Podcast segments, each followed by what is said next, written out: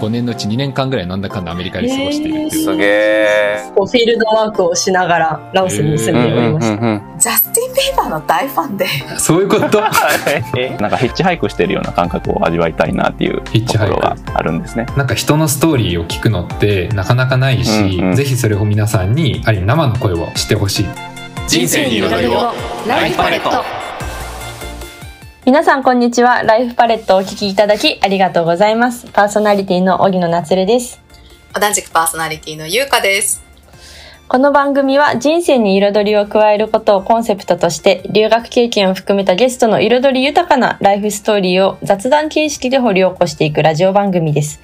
留学生への奨学金支援国家プログラムである飛び立て留学ジャパンに採択された各国に飛び立つ飛び立て生を中心にゲストに迎え中高生や大学生に対して留学の魅力をお伝えするとともに親御様に対して留学を通じて子どもたちがどんなことを学んでいるのかを知る機会となれば幸いです。リスナーがラジオを聞き終えた後、より豊かで面白い生き方を描いていけるようなラジオにしていてしていければと思っております。では、本日のゲストのご紹介をゆうかさんよろしくお願いします。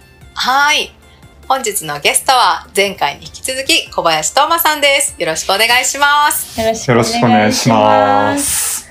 さて前回なんか地方都会からこう地方に来て地方の魅力を海外に発信して、うん、でもこう留学に行ってなんかバタバタとこうどんどん進んでいくようなうん、話かなと感じたんですが、どうでしょう、はい、はい。そうですね。はい。あのー、大学の勉強は、あのー、ね、スポーツ科学みたいなところをやっていたにもかかわらず、留学では日本文化発信をしたみたいなところは、なぜだったのかみたいなところから、はい、現地での苦労みたいなお話を、あの、させていただいて、はい、7年前の出来事だったんですが、はい、あのー、楽しくお話しさせていただきました。はい、なんか現地でこう思い悩んで日本に一回帰ってきてでも多分これからにつながるんだろうなっていうこう出会いであったりとかうん、うん。っ、ていうのがいろいろあったと思うんですがうん。現在、えっと、どういうお仕事をされているかっていうのをうん。これからお伺いしていきたいんですけれども、まあ、留学を踏まえてでもいいですし留学がこうつながっているっていうお話でもいいので、うん。現在どんなことをされているのかをお伺いしてもよいですか、あ、はい。わかりました。はい。まず、あの、現在の仕事なんですけれども、僕は、えー今は、えー IT 企業で、うんえー新規事業開発の仕事をしています。で、今、社会人5年目でして、うんえー今、申し上げたように新規事業開発の仕事をしているんですが、うんうんその仕事を始めたのは、えー2022年の4月ですね。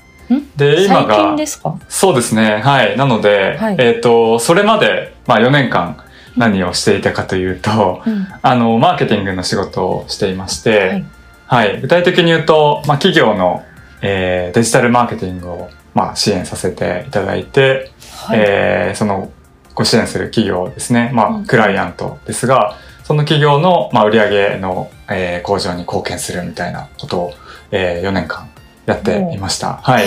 で、その中で、はい。あの、やっぱマーケティングの支援って、あの、お客様の、えー商品を、まあ、世の中に広げるみたいな仕事なんですが、うんうん。まああの、良いものを広げるだけじゃなくて、なんか自分自身が、あの、そもそも商品とか、まあ、サービスを、えー作ってみたいなって気持ちが湧いてきまして、うんうん。この4月、今は2022年の10月ですが、うんまあ半年前からは、えー事業を自分で立ち上げて、みたいな経験をさせていただいてます。へえそれは実際こう留学からどういうふうにうん。関連してますか、して してなくてもいいんですが、うん。しているんですかね、うん。頭の中で私はつながっ あんまりつながってなくて。そうですよね。はい。なんか、大学の勉強はスポーツ科学で、うん。留学は文化発信で、はい。はい。なのになぜマーケティングなのか、みたいな話かなと、リスナーさんも、あの、お考えかなと思うんですけれど、はい。ちょっとそこにつながるような話をさせていただけたらなって思います。うんうんはい。あの、前半お聞きいただいた方は、あの、重複になるかもしれないんですけど、そうですね。聞いてもらいましょう前半も、はい。そうですね。はいはい。僕はその大学でスポーツ科学の勉強してたっていうふうに申し上げたんですが、はいはい。そこで具体的にやってたのは、まあ、運動は健康に良いとあの、病気を減らすっていうのは、うんうんまあ、その医学的な研究で分かっているものの、はい。人がどのように健康な、えーに、えーつながるような行動を起こすかみたいなところってうん、まだ科学しきれていなくてはい。結局人はね、病気になってから健康な行動をするっていう、ちょっと手遅れな状態になってしまう前に、えーどうすれば、その予防的な視点で、はい。人に健康的な行動を起こしてもらうかっていうところ、まあ行動変容みたいなところですね。うんそこって、まあ、マーケティングの思想というか、と繋がっていて、まあ、マーケティングもざっくり言うと、まあ、商品を、えー、ユーザーの人に知ってもらって、はい。えー、まあ、ユーザーというか、その、人に知ってもらい、で、うん。興味を持ってもらって、うん。で、実際に買ってもらって、うん。で、それを使ってもらって、で、良ければ、まあ、継続して使ったり、まあ、何個も買ったり、あと、周りに進めたり、みたいな、その全てのプロセスを作るのがマーケティングの仕事って考えたときに、うん人に健康的な行動を起こさせるっていうのも、うんまあ、マーケティングなんですよね。うん、結構幅広いんですね、マーケティング。そうなんですよね。はい。マーケティングは、あの、そのね、界隈の人で言うと、マーケティングはビジネスそのものであるみたいなことを言う方もいるんですけれどうん、はい。そうですねうん。かなり、マーケティングっていうのは、まあ、でも、言って本当シンプルに言うと、うんまあ、商品を知ってもらって、買ってもらう。そういうことを引き起こす、えー、そうですね。あの、ためのアプローチかなっていうふうに思っていて、まあ大学の時からその勉強を通してうんそこに興味を持っていたっていう種はありましたという感じですね。はい。あとは、その留学は日本文化発信っていうところをやっていたっていうふうに、あの前半では申し上げたんですけれども、うん。まあ具体的に言うと様々な活動をしてたんですが、やっぱり最終のゴールとしては、まあ、僕が大学時代を過ごしていた、まあ、徳島県に、えー興味を、えーまあ、徳島県のことを知ってもらって、まあ、興味を持ってもらって、うん。まあ、最終的にその足を運んでもらったりですとか、うんうん。あと徳島の商品を買ってもらったりして、うん。まあ、徳島に、まあ、何らかお金を落とすというか、うん。はい、徳島がより、あのー今後もサステナブルに、あの、続くような、はい、県にしていくみたいなところに貢献する、まあ、恩返しするみたいなところが目的だったので、まあ、そこもマーケティングの、えーまあ、考え方と、あの、繋がる部分があったかなっていうのは、はい。えー今思うとあるんですよね。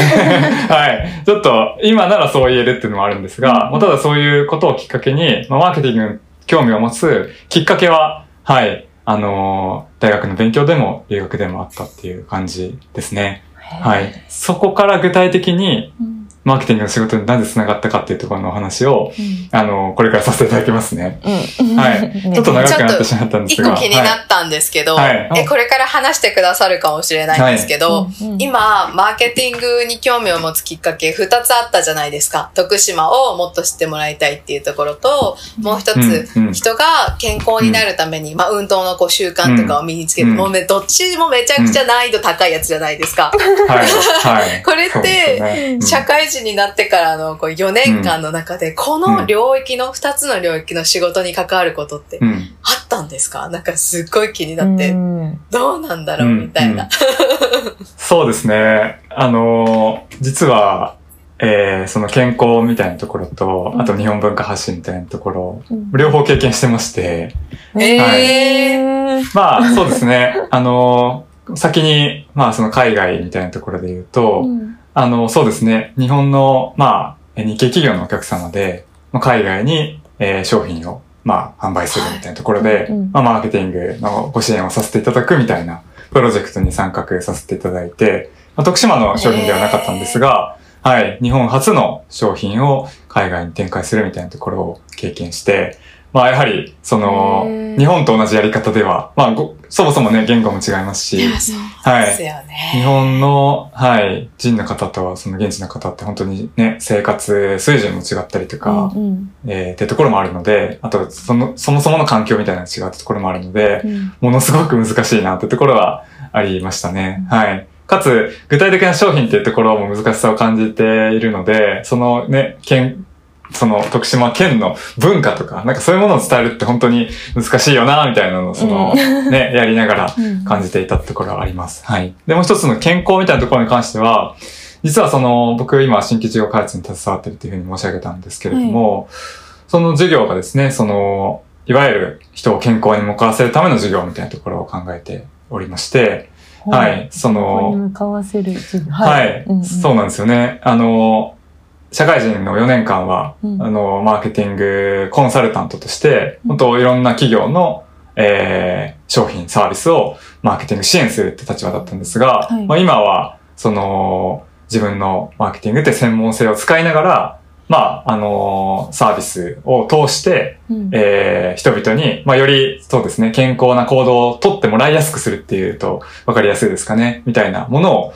今、えー事業として考えていて、はい、まさに実践している形になっているんですが、うんはい、やっぱりちょっと、ね、うーん、なかなか難しいなっていうところは感じているところはあって、はい。具体的にどういうってお聞きしても大丈夫ですか？あんまこう NG だったら。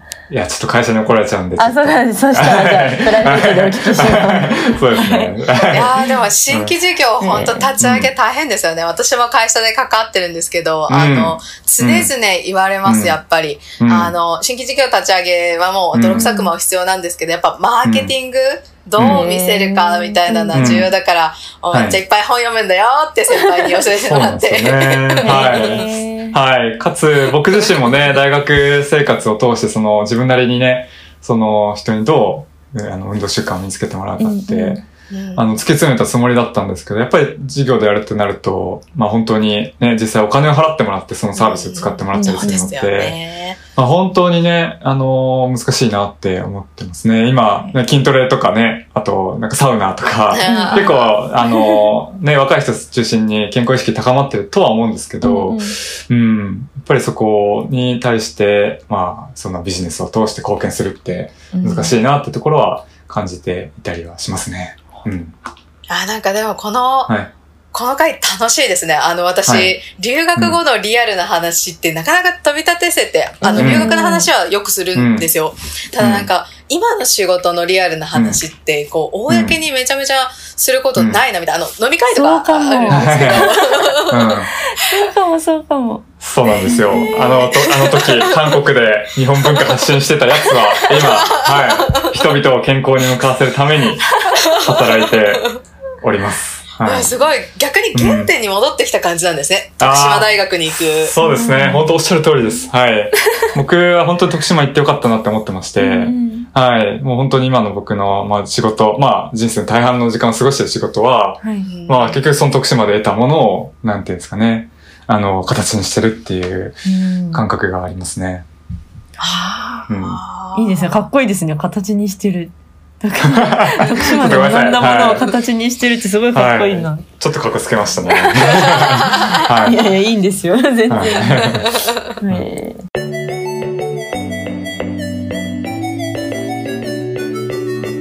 ライフパレット。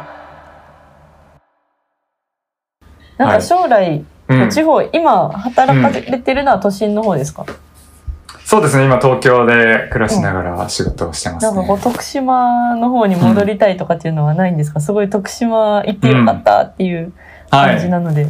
そうですね。うん。今ね、ありがたいことに、その、まあ、ありがたいことにというか、まあ、世の中の変化でリモートワークができるようになって、まあ、僕の会社もね、あの、本当日本全国、いろんなところに住んでる方もいらっしゃるっていう感じなんですが、はい。なんで、住もうと思えば今すぐにでもあ、徳島にはい、住めるし、うん僕も実は、その、ね、あの、この感染症広がってから、うん。あの、実は、あの、半年ぐらい、あの、地元の神戸に戻って、は。はい実家からリモートワークしてた時期もあって、うんうんはい。そこでまたそうなんですよね。地元の素晴らしさを知って、地元で、はい。また、地元の企業で、あの、兼業というか、副業というか、知ったこともあったんですけど、はい。まあ今は僕は、その、そうですね。今僕がやりたいことが一番、その、実現しやすいというか、スムーズにできるのは東京かなって思ってるので、またどっかのタイミングで、まあ、徳島に、まあ、住んだりとか、徳島に貢献できるようなアクションは、あの、起こしたいなとは思ってるんですけど、うんまあ、まずは今、自分の目の前の、あの、そうですね、やりたいなと思ってることに情熱を支えてるって感じですかね。なんかこう情熱持って韓国に行ったはい。半分こう行き当たりばったりみたいな感じで なるかもしれないので今後はうんあり得るかもしれないしあり得ないかもしれないしって感じですね。そうなんですよねどこにいるかわかんないですね。はい。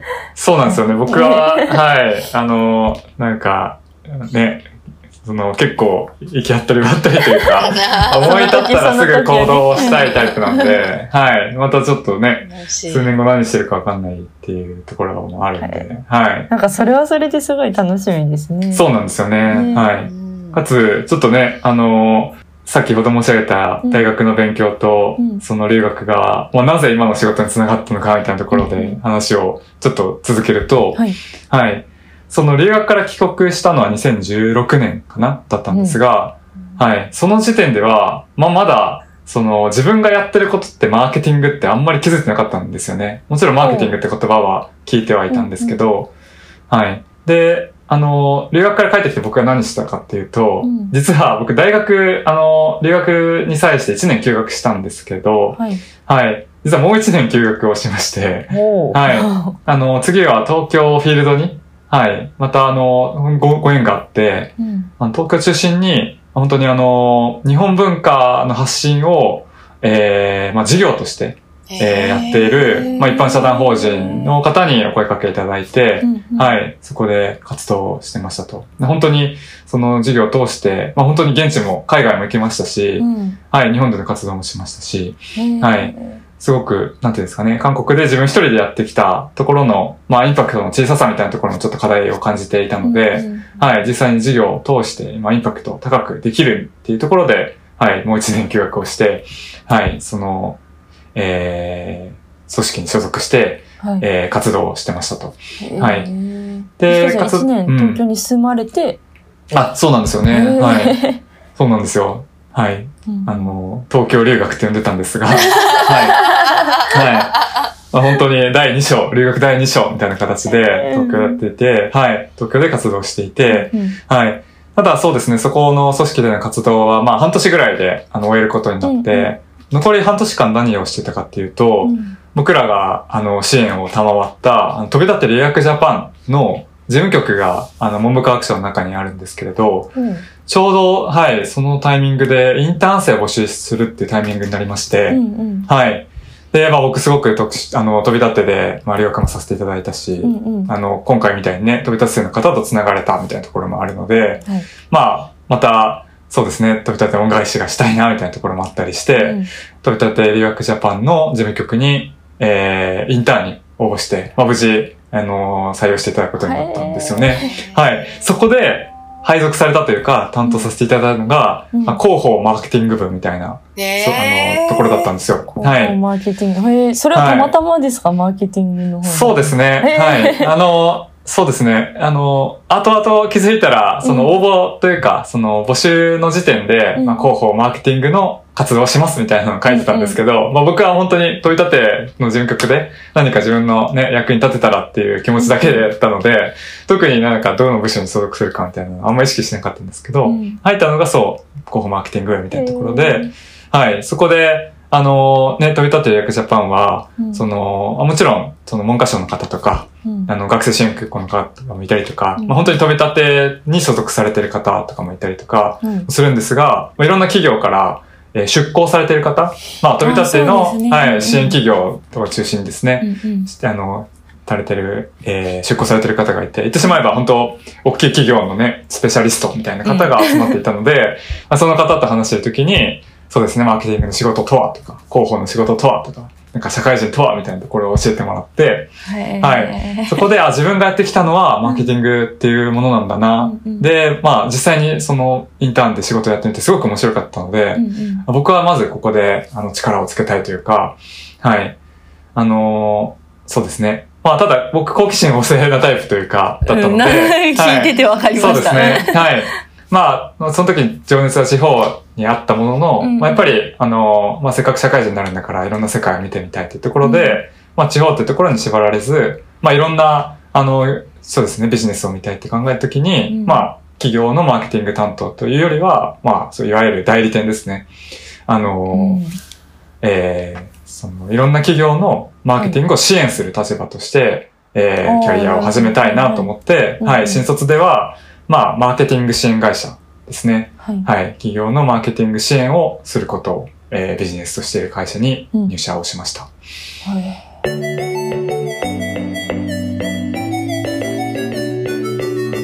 ライフパレット。ありがとうございます。なんかその時出会ったものであったりとか、出会った、うん。今日自分自身のこう関心とか興味っていうのを、うんもうすごいこう直感を大事にして人生を歩まれてきたんだなと印象を受けるのですが、うん。なんかこう、トーマさん自身がこう、人生の中で大事にしていることってありますか？そうですね。うん。あのー本当にフィーリングで生きてるなって思っていまして、いや、本当にそれを通して、まあいろんな方にお世話になったり、まあ、方や、まあご迷惑もたくさんおかけして、もう本当にね、あのー謝りたいなって方たくさんいるんですけれど、はい。そうですね。すごく直感を大事にしていてう、んその時にでも大事にしてるなと思うのは、うんなんて言うんですかね。うん。やっぱり僕も本当いろんなことに興味を持つので、まあ留学時代も陥ったことなんですけど、うんなんかあれもこれもしたくなるので、なんか抱えすぎちゃうんですよね。うんうんはい。ただ留学でも学んだんですが、なんか手放すことの重要性というか、はいやっぱうん自分が成し遂げたいことって、まあ、あのーある中で、うん。その中で今自分にできる最善のことは何かって考えたときに、うん。その必要なこと以外は、まあ一旦、あのーまあ手放して、はい、その一つ残ったものに対してフォーカスしていくと、まあまた新しい次の一歩が見えて、みたいな、なんかそういう連続だったと思うので、なんかちょっと停滞してきたな、みたいなことがあれば、僕は何かその今の自分を点検するというか、何か手放すものないかな、みたいなところを考えて、そうですね、手放すようにしてるかえ、なちょっと私メモ、メモしますね、手放す。なんか結構手放すことって勇気のいることというか、はい。なんか、はい。まあさっきプライドの話がちょっと出ましたけど、なんかこううプライド的に今せっかくやってるからやりたいと私は思ってしまうんですが、うん。え確かに手放すってうん。大事かもしれないなと。そうなんですよね。はい。えーそこも、あの、実はそのね、手放すことの重要性に気づいたのも留学の時で、うん。きっかけ二つあったんですけどはい、一、つは、なんかちょうどあの、ミニマリストって言葉が流行り出したタイミング。はい、はいはい。だったんですよね。うん物を少なくして、まあ、軽やかに暮らすみたいな。うんはい。で、なんか留学ってみんな必然的にミニマリストになるじゃないですか。その、トランク一つとか。そう、ね持ち物、はい。そうですね。持ち物からまずミニマリストになって、うんうんうんあ、意外と、なんか人って物少なくても生きていけるんだって感じるじゃないですか。はい。なので、なんか、あ例えばやらないといけないこととか、うん。やりたいことも意外と手放してみたら、なんか楽に生きれるというか、スッキリするんだな、みたいなところを、あの、感じたっていうのが一つと、あと、なんか留学の時に、あのね、主にね、あと日本人の方結構経験するかもしれないですけど、やっぱり現地でちょっとやっぱ日本語話したいとか、うん日本語を読みたいみたいな気持ちになって、うんうん結構 Kindle で日本の本を買って読んでたんですね。はい。その中で、あの、岡本太郎さんの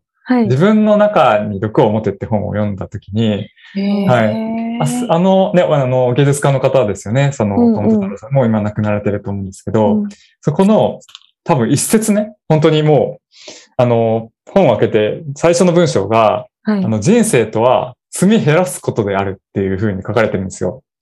はいはい。言ってしまえば、なんかどんどんどんどん、なんか自分の中でできることが増えて、積み上がっていくように見えるじゃないですか。うんうんうんそうじゃないと。一回、その、なんていうんですかね、どんどんどんどん人は積み減らしていくべきだっていうところを岡本さんはい。うんまあ、でも伝えたいメッセージは、うん本当に自分のこ集中したいことのために、不必要なことは、もう容赦なく手放すっていうことを言ってるだと僕は捉えてるんですけど、そこにもう本当にもう雷が落ちたようにもう衝撃を受けまして、うんはい。もうこれからは積み減らそうと。はい。はい。ところで取捨選択をしてあそうですそうですはいで、手放して後悔することももちろんあるんですよね。うんただそこでまあまた学習していって、本当に自分の大切にしたいことがまあ見えてくるというか、うんちょっと、はい。あのーなんか自己啓発みたいな話になっちゃったかもしれないけど、はい。そこで留学ですごくその手放すことの重要性とか、まあ言ってしまえば本当人生の指針ですよね。うんあの、得られたかなっていうふうに思ってます。ありがとうございます。そしたら、結構こう、エンディングのお時間が近づいてきてるのですが、うん。最後に留学に興味を持っている学生に対して何かメッセージをいただければなと思うのですが、もうなんかだいぶメッセージっぽかったなって内心は思ってるんですが、うん。どうでしょう？そうですね。はい。留学、あの、行きたい方、本当ね、行ってみたいなって気持ちの方、たくさんいらっしゃると思うんですけど、うんなんか一歩踏み出せない時、うんあの、理由の一つとして、なんか今の環境を手放すの嫌だみたいなうん怖さを持ってる方っているんじゃないかなって思うんですよね。うんまあ、家族がいて、友達がいて。はい。で、ただ海外は自分の知らない世界で友達もいなくてみたいなところに不安を抱えてる方いると思うんですけど、はい。一回その日本という環境を手放してみると、もうめちゃめちゃいろんな世界広がるっていうのが、まあ僕自身も経験してますし、ゃそのお二人もね、もうめちゃめちゃね、体感してると思うんで、その気持ちよさをね、知ってしまってる 我々としては、ぜひね、いろんな方に留学を行ってもらって、うんうんその経験をしてもらって、ははい。で、また、では留学から日本に帰ってきたときに、うんその、またね、その留学という環境を手放して日本に戻ったときに、うんまた次のアクションみたいなところが見えてくると思うので、はい。はい。ぜひ、その留学に行くチャンスがあれば、あの、行っていただきたいなと思いますし、まあ、飛び立ても、本当我々お世話になって、うん素晴らしいプロジェクトだなと思うので、はい。あの、ぜひご興味持っていただけたら、検索などしていただいて、はい。また多分、うんこれからもまあ募集はし、そうですね。するはい方向でいると思うので。エントリーしていただけたらなと思います。はい。では、そろそろ後半戦終了のお時間が近づいてまいりました。早いですね。はい。では、エンディングです。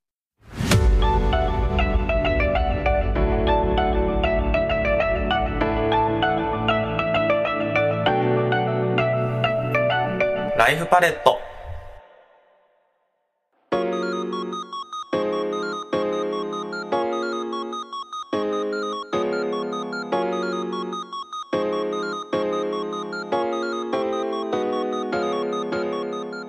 はい。エンディングのお時間でございます。ゆうかさん、後半戦お話振り返ってみていかがでしたか？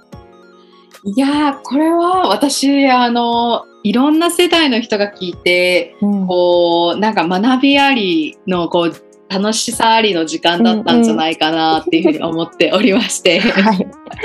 なんか私もちょっと振り返っちゃいました。な今私何手放せるかなとか。